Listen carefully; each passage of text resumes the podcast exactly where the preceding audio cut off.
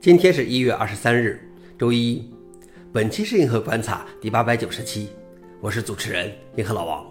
今天观察如下：第一条，微软元宇宙梦碎，砍掉了整个 VR AR 团队。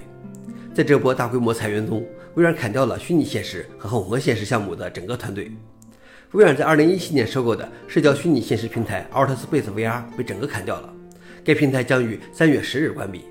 微软也裁掉了开发混合现实框架 MRTK 的团队，该团队本应在下个月发布新版本。MRTK 目前的重心是混合现实头戴式设备 HoloLens。消息来源：Windows Center。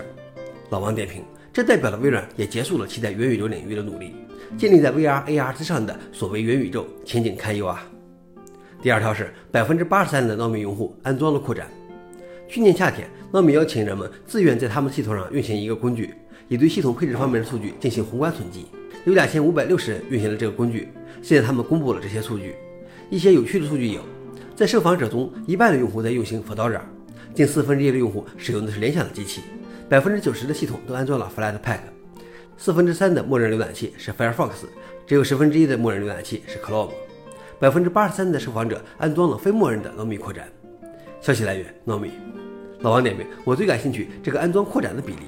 这充分说明了多样性的用户需求通过扩展的方式来满足是个好方法。最后一条是 VS Code 扩展市场容易出现欺骗性扩展。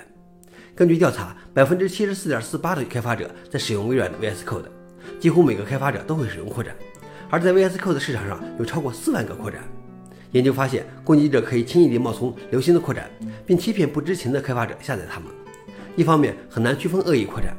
扩展名称上的蓝色复选标记，仅仅意味着发布者对任随便一个域名的所有权。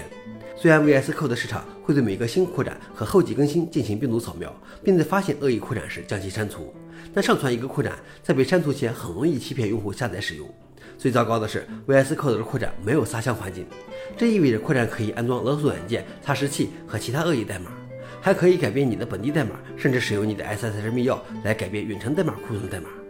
消息来源：InfoWord。老王点评：同样是扩展的话题，这个消息反映出来的潜在危险令人担忧。我想微软应该对 VS Code 的扩展安全做更多工作。好了，以上就是今天的硬核观察。想了解视频的详情，请访问随附链接。